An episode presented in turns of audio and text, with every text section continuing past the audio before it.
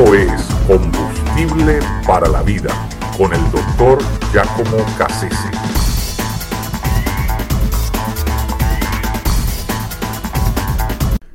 Los dividendos. Vivimos en una sociedad ávida de ganancias, donde la gente, ¿verdad?, tiene un apetito terrible por eh, amasar, eh, poseer, eh, atesorar dinero y, bueno, vivir lo, que implica el tener mucho, ¿no? O sea, vive el sueño de, casi todo el mundo en esta sociedad en la que nosotros vivimos, el sueño de enriquecerse. la gente le apuesta básicamente a eso, a lo material. Eh, y, por eso la gente invierte su dinero para multiplicarlo, maximizar sus, inversiones y, por eso todo el concepto de la bolsa de valores, el mercado bursátil, tiene que ver precisamente con, con ese sueño de, poder eh, multiplicar rápidamente el dinero y, llegar a la meta de ser rico de forma más rápida. Eh, el, digamos, la palabra clave en todo caso es la palabra dividendos. La gente está buscando dividendos. Qué interesante que eh, eh, eh, ese, ese, concepto de las bolsas de valor, en, mi opinión, es errado. Uno, porque es un riesgo, porque todo eso no existe, en realidad todo eso es, virtual. y la otra cosa es que no hay dinero que produzca dinero. Uno, agarra una paca de billete, la mete debajo de la tierra, y viene 20 años después a ver qué hay ahí y, consigue la misma cantidad de billetes. Es decir, no se van a multiplicar por, por arte de magia. ¿verdad? Lo único que produce dinero es el trabajo. Así que si no se trabaja el dinero, pues no, no, va a producir absolutamente nada. Eh, así que eh, realmente yo creo que donde tenemos que invertir, si queremos dividendos de verdad, es invertir en el ser humano invertir tiempo, invertir relaciones, invertir dinero, invertir eh, esfuerzo, trabajo, acompañamiento. Eh, allí es donde están los dividendos escondidos. Es decir, lo que verdaderamente produce algo positivo es cuando nosotros eh, le, apostamos ¿verdad? Al, ser humano, es decir, a invertir en personas, en personas de carne y hueso, eh, que, puedan, que puedan hacer un, multiplicar, reproducir eh, un tipo de trabajo. Y, eso es supremamente, importante porque es el principio sobre el cual se mueve la fe cristiana. ¿Qué, sería, por ejemplo, de un Juan Crisóstomo si no existiera una mujer llamada Antusa, que fue su madre, quien quedó viuda a, temprana edad? Sin embargo, no se volvió a casar para dedicarse por completo a la crianza de su hijo y lo llevó a ser un, hombre cabal de fe y, le sirvió de ejemplo toda la vida. y gracias a esa a esa referencia que se convirtió esta mujer para, para Juan Crisóstomo, llegó a ser el predicador y, el obispo de, Constantinopla, eh, ¿verdad? Recordado y, afamado como, como llegó a ser. Un hombre de gran impacto en la vida de muchas otras personas.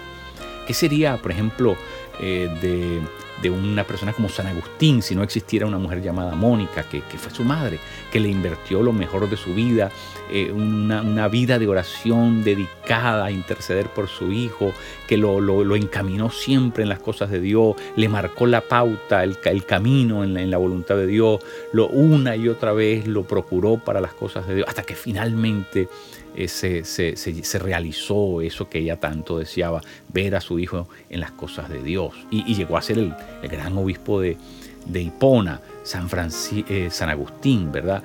El gran obispo de Hipona. Eh, una, vida que tocó muchas otras y que fue un gran caudal de, sabiduría teológica para la iglesia, algo impresionante. ¿Qué sería la vida de un John Wesley si no existiera una mujer llamada Susana Wesley? Que fue su madre y que de nuevo se dedicó, le fue de ejemplo, intercedió por él, lo, lo, inspiró, lo movió, lo acompañó en un proceso para que finalmente se convirtiera en ese gran avivamentista como fue eh, líder de, gran, de un gran movimiento como fue el movimiento metodista, eh, algo, algo verdaderamente impresionante. Pero todos estos hombres tenían a, una persona que invirtió en ellos, que creyó en ellos, que le apostó a ellos y que los acompañó en un proceso para que eh, eh, el, Espíritu Santo, ¿verdad?, eh, se encargara de hacer el, resto. Pero alguien tiene que invertir en la persona, alguien tiene que tomar ese acto, hacer ese acto, tomar esa iniciativa. Y, es verdaderamente interesante. Proverbios 27 y 17 dice, El, hierro afila al hierro y de la misma manera hombre afila a otro hombre. ¿Qué quiere decir eso? Que, que bueno, que en el roce nos vamos formando unos con otros. Y, el principio de, la, fe cristiana comienza así. Es el principio del discipulado, es el modelo de Jesús. Jesús, ¿verdad? Eh, tomó a doce y se formó en ellos, se reprodujo en ellos, se multiplicó.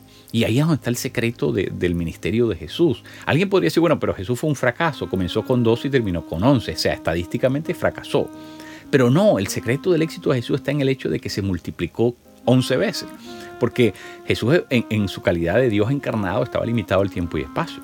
Pero una vez que se reprodujo en 11, lo, que no es el mismo trabajo, el efecto y, la expansión de ese trabajo cuando se multiplica por 11. Y eso fue exactamente lo que hizo Jesús. Y es el principio sobre el cual está fundada la iglesia. Esa, vida de mm, formar a otros, eh, eh, eh, reproducirnos en otro y que ellos a su vez hagan lo mismo con otras personas. Ahí es donde está la cosa. La gran crisis de la iglesia actual no es una crisis numérica, no es cuantitativa, es cualitativa. El problema es que lo que estamos reproduciendo no son cosas de calidad, porque no es reproducir cualquier cosa, es reproducir, reproducir ¿verdad? a Jesús, reproducir algo de extrema calidad. cuando el ejército norteamericano entró en Irak eh, en las primeras 24 horas. El bombardeo fue tan quirúrgico, tan perfectamente ejecutado, eh, tan, tan eficaz que, bueno, ellos lograron neutralizar completamente la capacidad de defensa de, Irak. Y realmente en 24 horas ellos ya tenían la guerra ganada, porque no, no había la posibilidad de que Irak se repusiera y reaccionara a, esos ataques. Estaban completamente en el suelo. Sin embargo, la pregunta es por qué se metió entonces Estados Unidos 10 años en Irak. Eh, bueno, porque eh, Saddam Hussein tenía un grupo élite que se llamaban los fedayines. Y esta gente estaba entrenada a pelear hasta la muerte. Y literalmente eso fue lo que tuvo que pasar. Tuvieron que buscar a cada uno de esta gente que no se iba a rendir, que estaban entrenados, estaban formados para dar sus vidas por esa causa.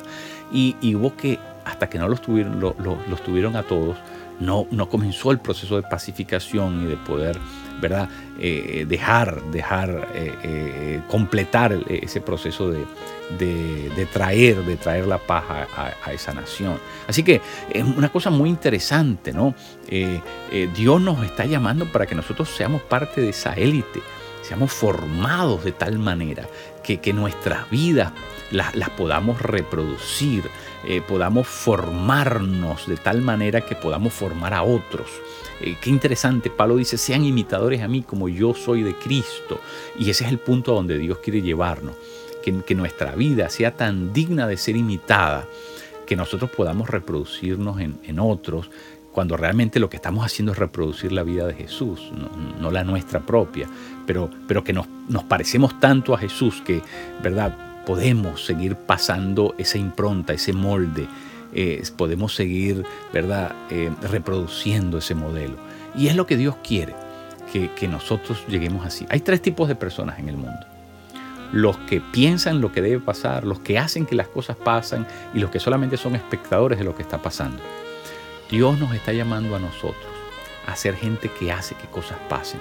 Y la única manera que eso pasa es de manera profunda, de manera eficaz, que tiene un impacto a largo plazo, es cuando nosotros nos dejamos formar para poder ser el instrumento de formar a otros.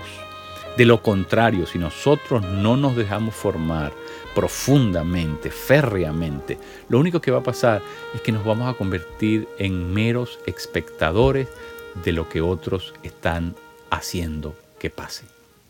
Escríbanos a hayesperanza.aol.com